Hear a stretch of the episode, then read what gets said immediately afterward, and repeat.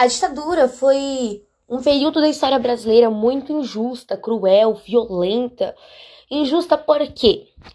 Com base naquilo que nós estudamos, nós vimos que havia os votos indiretos, ou seja, a opinião dos militares valia do brasileiro, do trabalhador, do jovem, de alguém que não está dentro da categoria dos militares, não valia, era tudo sobre eles, era por eles, para eles, por eles e sobre eles, tudo deles.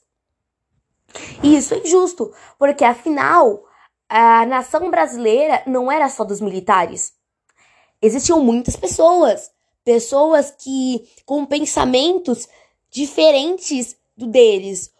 Poderia ter pessoas com um ponto que eles não viram naquele governante, mas aquele coitadinho que eles desprezavam viam, mas não tinha como expor a opinião deles, né? Não tinha como falar que não concordava ou não. Afinal, era muito violenta, a ponto de se você falar aquilo que você pensa, se você levantar a bandeira protestando contra a ditadura, você poderia ser preso, você poderia morrer, você era torturado. Houveram desaparecimentos repentinos.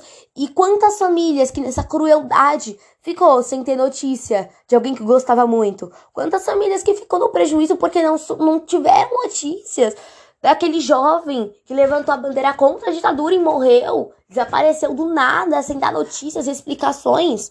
Então foi um processo um tempo muito cruel e simplesmente por causa de opinião.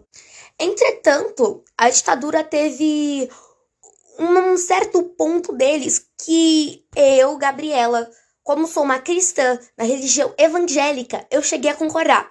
A censura. Ou havia censura para tudo. Ou seja, quantos livros que foram tirados das bibliotecas, por quê? Passou pela censura dos militares, não tinha lógica, não tinha o porquê, eles não gostavam.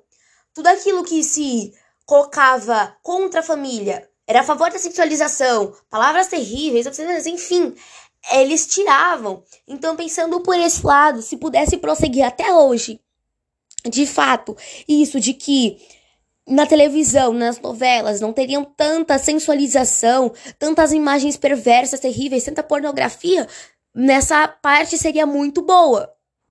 Mas quando eu paro para analisar bem, a liberdade de expressão é um prêmio que todo mundo tem. Havendo a censura, eu concordaria com a censura sendo eu cristã. Afinal, eu disse que não teria sensualização. Mas se houvesse a censura até os dias de hoje para nós cristãos, nós também sofreríamos a consequência. Porque muitas das coisas que nós vamos falar dentro das igrejas seria errado para os militares. Muitas das coisas que dizem nas músicas seriam erradas para os militares. Ou seja, eu chego a uma conclusão final de que sem a censura é muito melhor. Sem a censura é muito melhor, porque todos sofreriam as consequências, sendo um cristão ou sendo um não cristão. Sendo uma pessoa da igreja ou não sendo da igreja, todos sofreriam uma consequência. Porque da mesma forma que eu fico, ah, não vai ter mais os palavrões nas músicas, seria ótimo. Mas também os crentes não poderiam expor a sua opinião a respeito de muitas coisas que os militares faziam. Ou seja, eu chego numa conclusão de que, sem censura, liberdade de expressão é muito melhor. Claro, uma liberdade com toda a sabedoria. Jamais poderia ser a favor da sensualidade que há hoje, das palavras obscenas. Mas eu pensando pelo lado dos cristãos, dos crentes, nós teríamos uma certa proibição em algumas áreas.